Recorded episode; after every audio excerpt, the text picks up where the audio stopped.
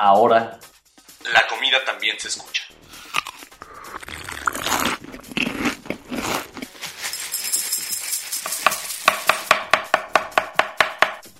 Bienvenidos a Sabores de México.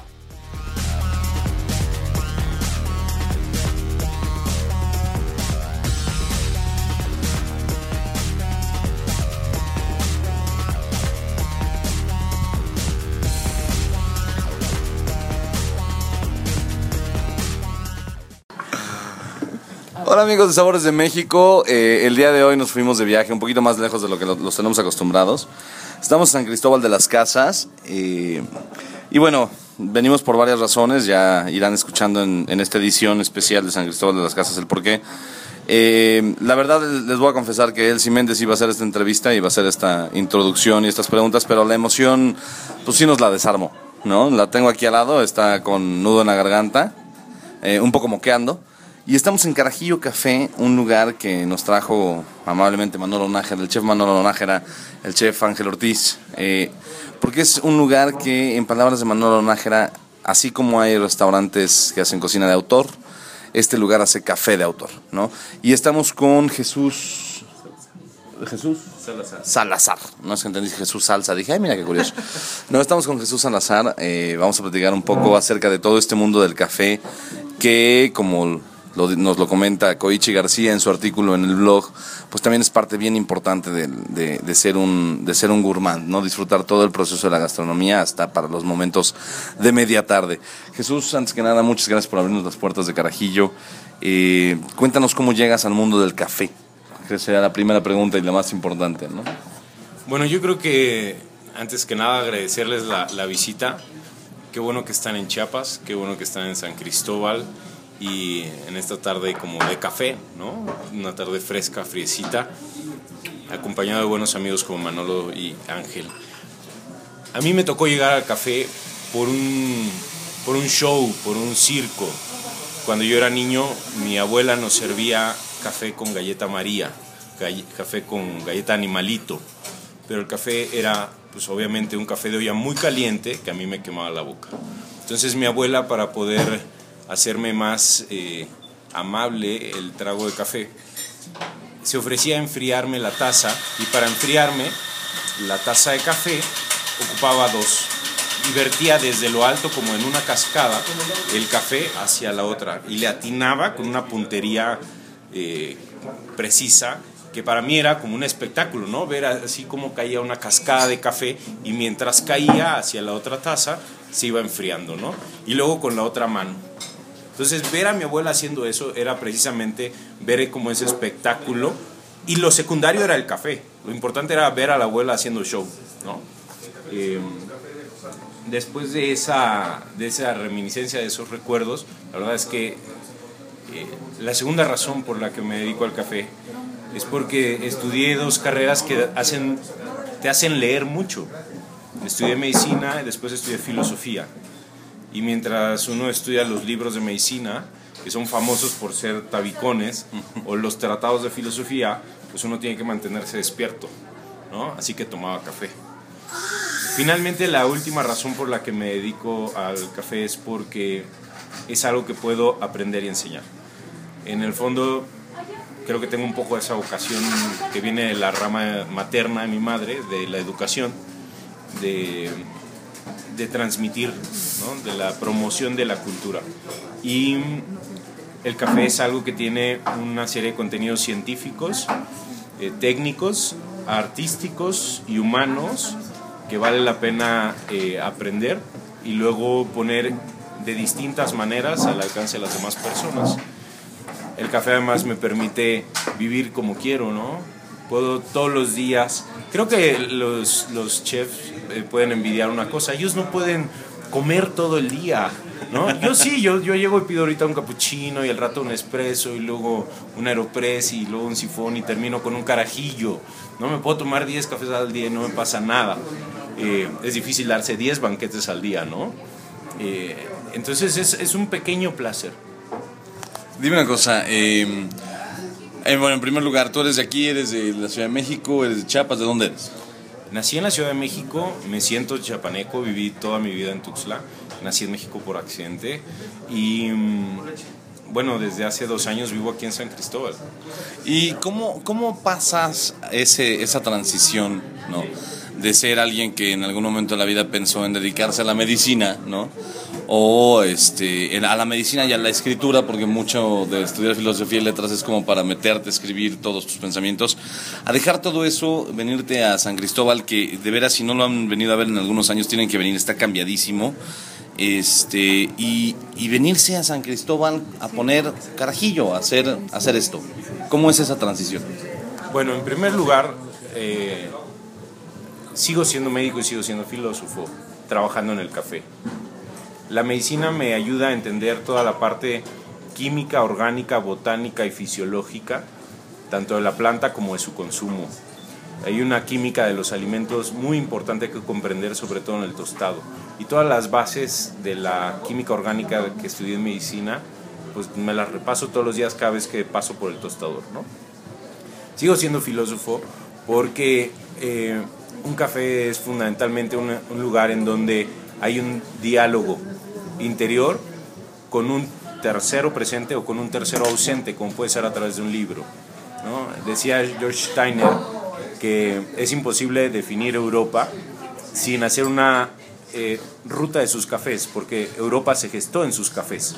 Bueno, las ideas, este es un espacio muy apropiado para las ideas, para las ideas que compartes con alguien más, para las ideas que tienes tú mismo o para las ideas en, escritas en un libro. Entonces no he dejado de hacerlo. Yo no me siento lejos de eso. No doy consulta médica, no. No doy clases de lógica ni de ética, no.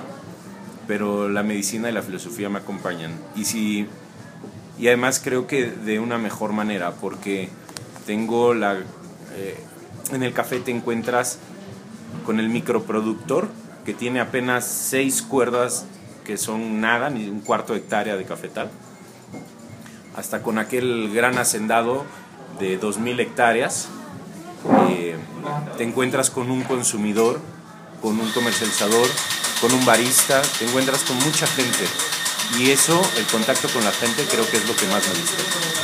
Dime una cosa, tu producto, bueno, me queda muy claro que es de aquí, del Estado, ¿no? ¿Cómo seleccionas el producto y cuál es el, proceso para, para, decir, este es el café que voy a presentar en Carajillo? Hay 180 mil productores de café en Chiapas. De los 180 mil, 50 mil son mujeres. Hay una gran cantidad de cafés disponibles para cualquiera que busque un café. ¿Qué es lo que nosotros buscamos? Un café especial. Aquel que posea alguna nota de sabor que lo distinga, lo haga saltar, lo haga dar un paso adelante de entre la multitud. ¿Cómo lo logramos? Probando cafés. Eh, y una vez que hemos encontrado esos cafés, cuidando mucho a nuestros productores.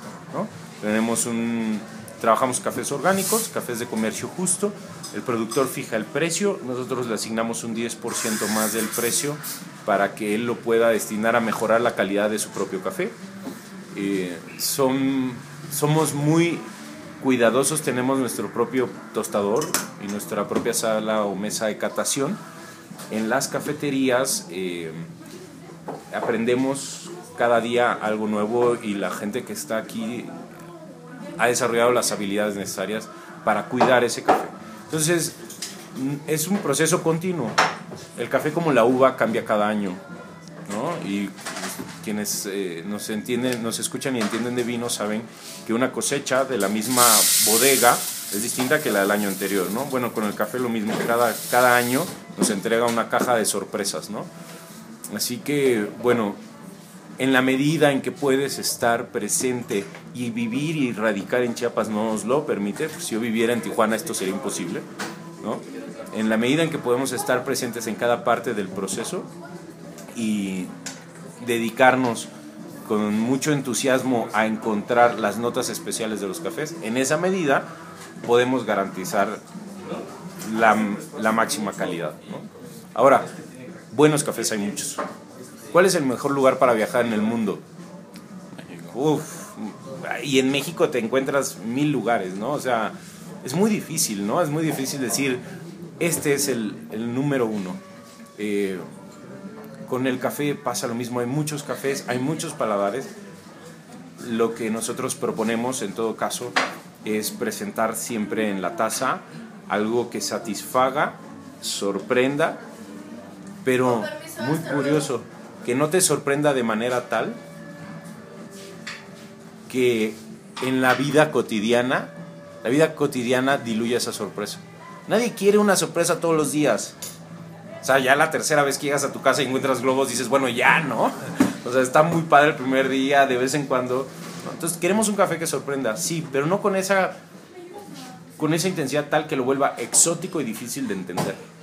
Cuando algo se vuelve difícil de entender, cuando te vuelves ilegible en la taza, en este caso, pierdes, pierdes a la otra, a la persona que está a punto de degustar el café, ¿no? Entonces sí queremos cafés especiales, legibles, entendibles para la mayoría de las personas. Eh, y todo, por supuesto, producido orgánicamente en el estado. Ahora dime una cosa, eh, Manolo nos, nos trajo aquí y yo creo que nos convenció, en primer lugar, desde que nos dijo vamos, porque Manolo es, vaya, un, un gran chef en el que confiamos y si él dice vamos, es vamos. ¿no? Es nuestro embajador de la Este, cocina. es el embajador de la cocina de la cocina Chiapaneca. chiapaneca, ¿no? En Sabores de México. Y este pero Manolo, Manolo aparte dijo esta frase como, como la decía yo al principio de la entrevista, nos convenció con él, así como hay cocina de autor, ¿no? Eh, este es un café de autor. ¿Por qué, por qué consideras que, que sea un café de autor o, o cuáles son, digamos, esas firmas únicas, ¿no? De, para hacer café de autor. Bueno, en principio en el grano y en segundo lugar en la taza. En el grano porque este es un café muy personal, ahorita lo, lo- lo van a probar. Es un café muy personal en el sentido de que responde a una propuesta que hago yo de cómo in- interpretar el café.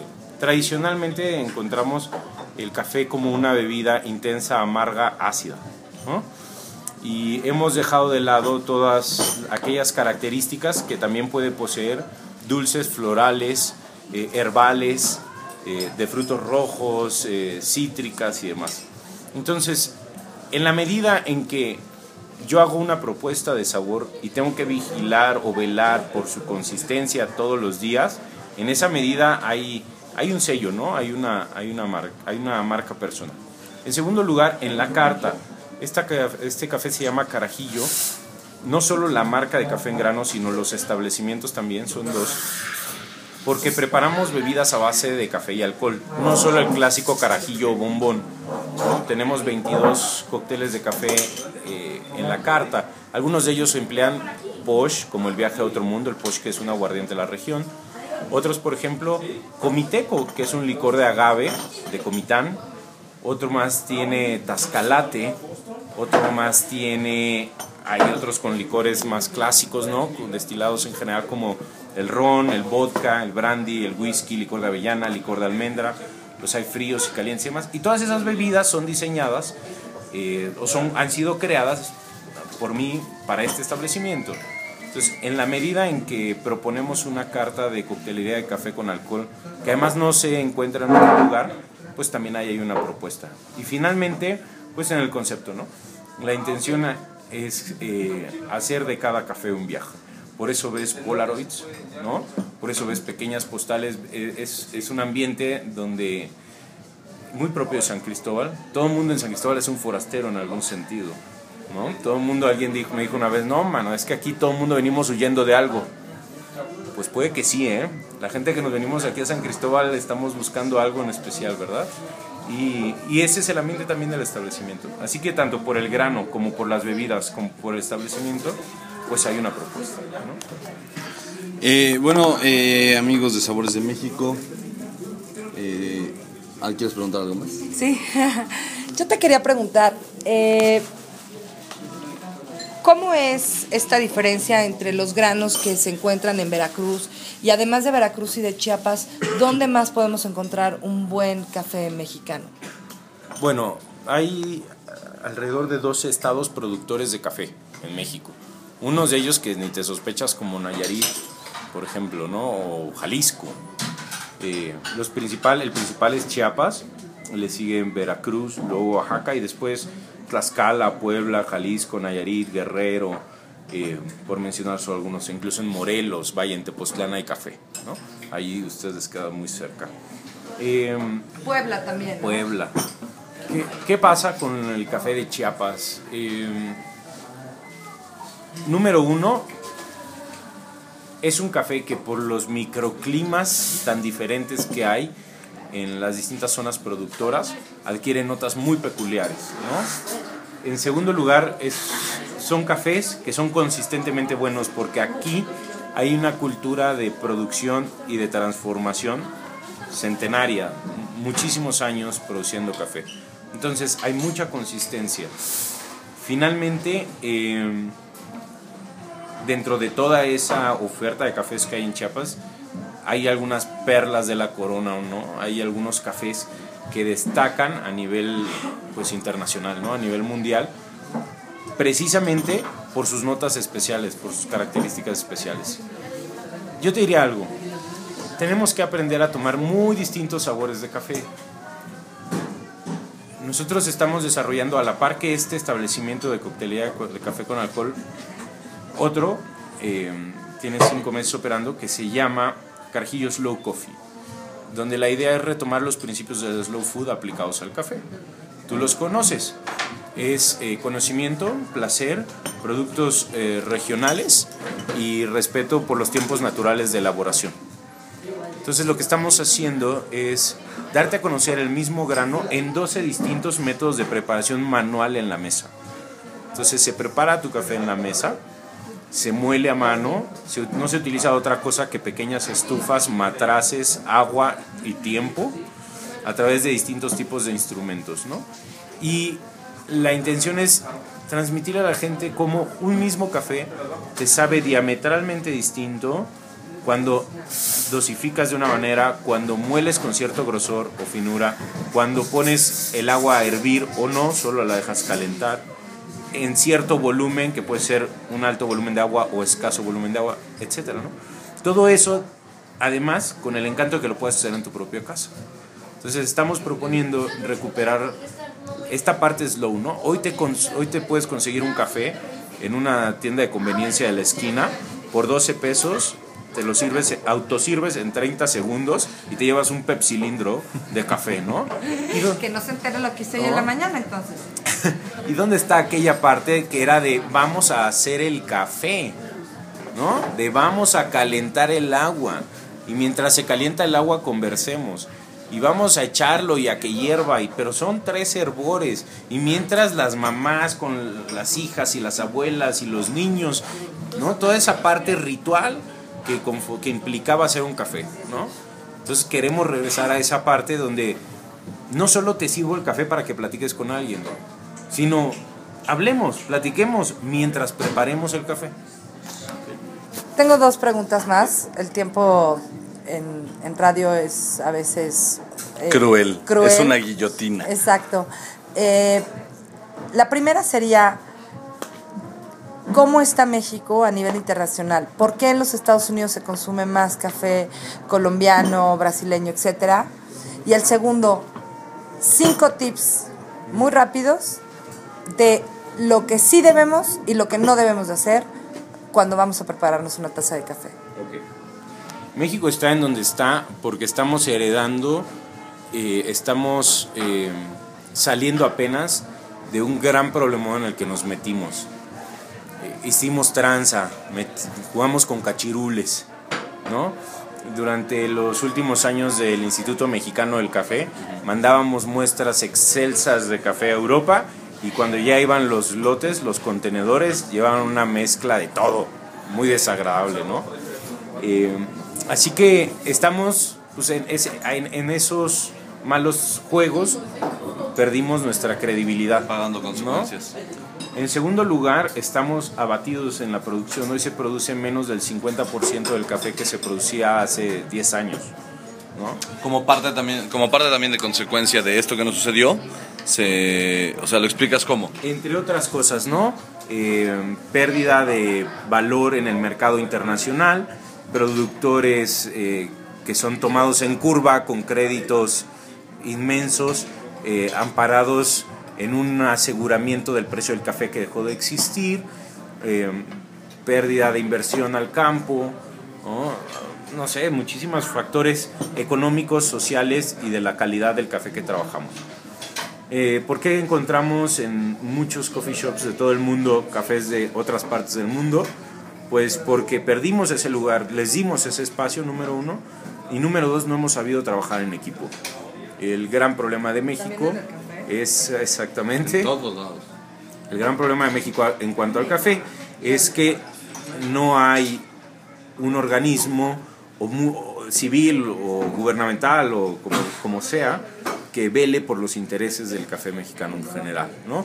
Y si lo hubiera, tendríamos que además convencernos de estar en él, ¿no? Pero bueno, para allá, para allá vamos, ¿no? Lo que se está haciendo ahora es diferenciando, apostándole menos a la exportación, más el- al mercado nacional.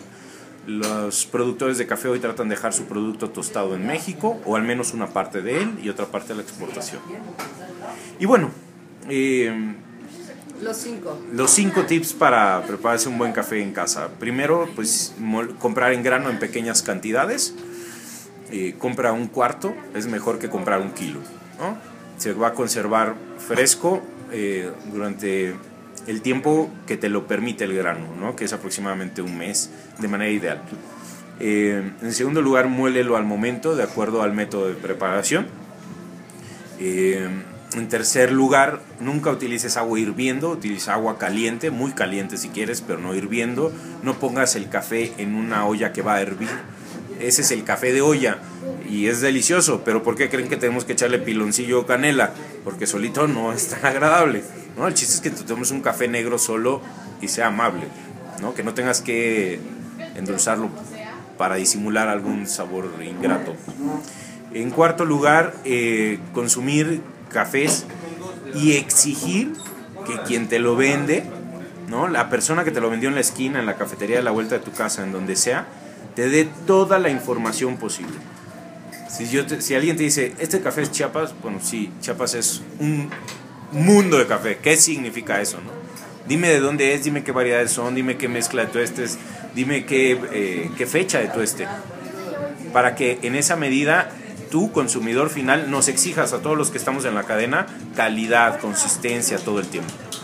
Y finalmente, jueguen con el café, eh, modifiquen las dosis. Le voy a poner media cucharada más, le poner no la taza completa, tres cuartos de taza. Lo voy a dejar reposando un minuto, hoy, ma- mañana, dos minutos. ¿no? Eh, voy a moler más grueso, voy a moler más fino. Son pequeñas variables que están a tu alcance poder modificar para ir discerniendo sabores. Entonces juega con el café y encuentra con el grano que tienes el sabor que más te place. ¿Dónde podemos encontrar Carajillo Café en México? En la Ciudad de México. Eh, es una promesa que pronto lo encuentren. Tengo que decirte algo. Estamos en un momento muy importante de decisión. Las hay dos alternativas: salir, salir de Chiapas y darnos a conocer. Pero no, creo que vamos a tomar la segunda. Hacernos tan fuertes en Chiapas que todo el mundo venga a Chiapas a conocernos. ¿Puedes hacer una pequeña excepción? Probablemente sí. Si no, tendré que pedirle al chef Manolo Nájera y al chef Ángel. Que nos envíen al mes Y bueno, entenderás grano. que no me voy a llevar solo un cuarto de tu café, ¿verdad? Me voy a tener que llevar un kilo. Prometo tenerlo muy bien resguardado en la oscuridad, en un lugar fresco, etc. Hecho, hecho. ¿Sale? Y con mucho gusto pronto da- daremos alguna noticia. Algo hay que hacer, hombre, ¿no? Por, por poner un piecito allá que mucho nos lo piden. Y muchas gracias, bienvenidos siempre aquí a Carajillo y a San Cristóbal. Muchas gracias. Bueno, eh, vénganse a San Cristóbal, no hay más por decirles, la verdad. Eh, como además ya escucharon, tienen que venir a probar este café porque no se los vamos a poder llevar.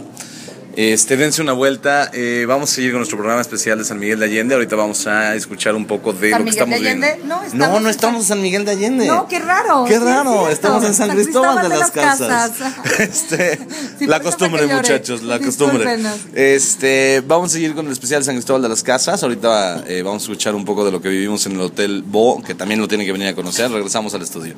Para los sabores de México desde Carajillo Café, Elsie Méndez, y Carlos Dragonet. Eh, con voces cambiadas, gracias Jesús. Eh, gracias, en, en Carajillos Café, gracias al chef Manuel Nájera, al chef Ángel, Ángel Ortiz que nos trajeron para acá.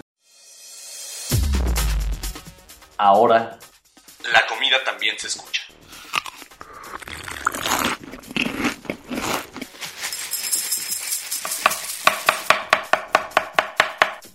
Sabores de México.